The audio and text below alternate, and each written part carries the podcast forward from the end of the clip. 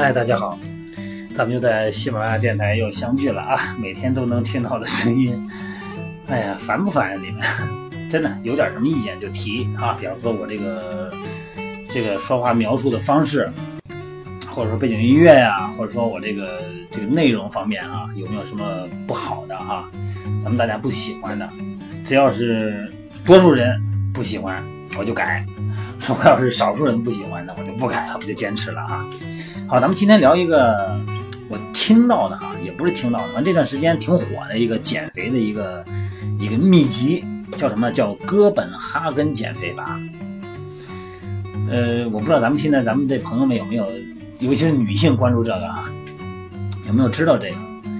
这个声称啊，在十三天以内就可以减十斤到二十斤，啊，这在网上炒的是挺火的。它主要是饮食计划啊。很多人呢，就是也跟着减呗，是吧？既然你敢拉这个旗，那我就敢跟着你跑，是吧？在这个践行哥本哈根减肥法过程中呢，那逐渐就形成了两个意见完全相反的这个阵营。一个呢是认为通过十三天确实减重了，哎，这个看得见效果。十三天不长时间啊。另一方面呢，就说了这减的是快，但是副作用太大了，这反弹太严重。好了，咱们先聊聊这个哥本哈根吧，哈。哥本哈根呢，呃，我我一看这四个字儿，我老看成是哈根达斯，我就老觉得这跟哈根达斯有点什么渊源啊。这个哥本哈根减肥法啊，又称为丹麦饮食法，它是一个饮食计划，是一个十三天的饮食计划，它需要这个减肥的人哈，比较严格的控制，按他的食谱来吃啊，就据说这个前吃十三天就可以减十斤到二十斤，甚至于更多。而且在这期间呢，你这个饮食呢，就这这这这十三天里边啊，必须严格限制，饿的时候只能喝水，啊，具体是这么回事啊。十三天减肥法，当你第一次啊，第一天早餐，我先说一说啊，咱千万别记，千万别记，因为这东西咱最后再说，咱们咱不推荐这个啊，咱们先把这个东西这种思潮，啊，这种减肥的所谓的秘籍，咱们先聊一聊。第一天他吃什么呢？首先，早餐就是一杯咖啡，加个方糖啊。然后中午这个菠菜，吃多少呢？大力水手吃多少，你吃多少，不限啊。然后两个鸡蛋和一个西红柿。晚餐呢，二百克牛排，然后生菜混合橄榄油和柠檬汁。然后这个生菜数量（括弧不限）。第一天哈，第二天早上一杯咖啡，加个方糖。午餐二百克火腿，二百克酸奶。晚餐二百克牛奶，生菜混合橄榄油和柠檬汁（括弧不限）。第三天早餐一杯咖啡（括弧加入一颗方糖，一片吐司面包）。午餐一片火腿，两个煮鸡蛋，一杯生菜。晚餐一个番茄，一碗煮芹菜，一个水果。第四天早餐咖啡方糖，一片吐司面包。午餐。二百毫克鲜榨果汁，二百克酸奶。啊，晚餐一个煮鸡蛋，一个胡萝卜，一块二百克的奶酪。第五天早餐一个胡萝卜柠檬水。午餐二百克煮鳕鱼，柠檬汁，一勺黄油。晚餐二百克牛排，生菜混橄榄油和柠檬汁。第六天一杯咖啡，一片吐司面包。午餐呃两个鸡蛋，一个胡萝卜，三百克鸡肉，生菜混合橄榄油和柠檬汁。第七天早餐听好啊，一杯茶。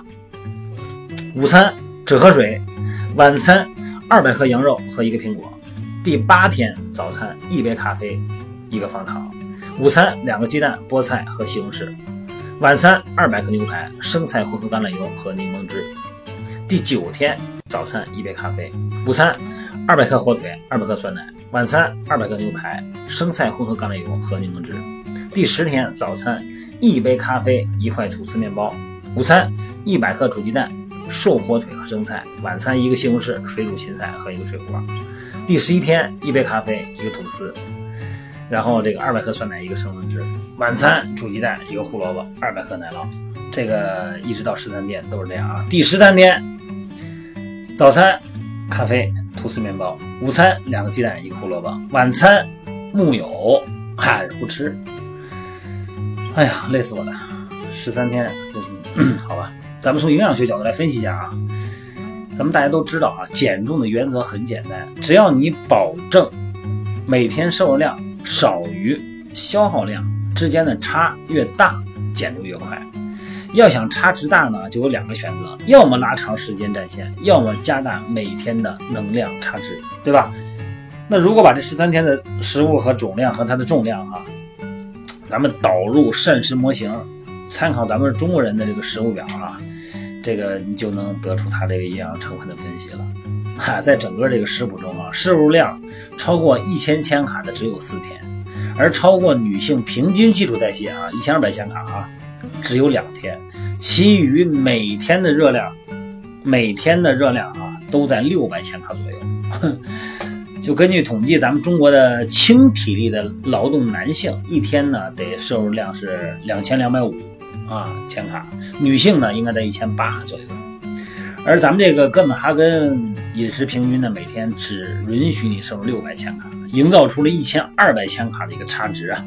十三天呢，就会让你亏空减少一万五千六百千卡的热量，这就是哥本哈根饮食法能够帮助你短时间减肥的秘诀。但是每天的摄入量低于自身基础代谢卡路里以后，长时间看呢，肯定你的基础代谢值是下降的，它肯定不容易减肥。而且呢，在这个营造热量缺口的原理上。是肯定是能够帮助你在短时间内减下来的，但是并不代表它是健康的方式，因为快速减轻体重的同时，存在着好多弊端。刚才说了，基础代谢损伤是第一个，对吧？原来你这么你这么吃，你是瘦了，到时候一旦恢复正常以后，反弹特别快。也就是说，你原前呢，你吃一千八百千卡不会胖，之后你可能就变成了每天吃一千四百千卡都长肉，因为基础代谢受损了。就变成所谓的易胖体质了。第二个就营养不均衡了啊，这个肯定是啊。如果你这个每天这个热量这么不均衡的话，没有一天碳水化合物超过一些一百二十克的，这意味着你很可能糖原不足，就会出现什么酮体。因为脂肪呢，呃，就是脂肪通过肝脏代谢产生酮体，口臭啊、暴躁啊、精神不集中啊、头晕呐，这是必须的。再一个什么，肌肉流失，碳水化合物摄入不足，身体为了供应能量，它就从肌肉里边。提供能量，那么肌肉呢就变得越来越少了，啊，就变成了一个很虚弱的人。而且减重呢不是减脂肪嘛，这个如果减重不减脂肪，只减肌肉，那你这个重量肯定是下来了，但是你这个脂肪也没减，肌肉没了，有啥意思啊？那你说为什么能不能试一试啊？是吧？既然人家都能试，既然有效，那我为什么不能试？你试试，你试试，你你敢承担后果吗？你的后果可能就是反弹更严重。你高兴了十三天，然后你哭都不知道哪哭去，是吧？所以说呢，这种东西啊，在网上呈现的这种什么，好像是那种快速的减肥法，往往符合咱们快捷的心理。现在人们没有耐性啊，不愿意说那么多，也不愿意听那么多，也不愿意做那么多，就认我哪怕这个东西我知道它可能不靠谱，对身体有影响，只要瘦就行。自然瘦完以后呢，我慢慢再调。你根本调不过来，好吧？千万不要再看这种这种我所谓的什么哈根达斯减肥法这种快速减肥，不可能。一定要记得，减肥本身，努力运动过程的本身就是一种收获，好吧？有些有什么心结呢？如果要是信任的话，信任的话对我信任，那么我们就可以微信加平台哈，看看我们训练的视频，也可以呢，在我们的平台上呢有更多的小伙伴们啊。在一起减肥狂欢，大家呢清楚一下啊！好了，今天就到这儿，各位早点休息，晚安，千万不要相信类似的秘籍了啊！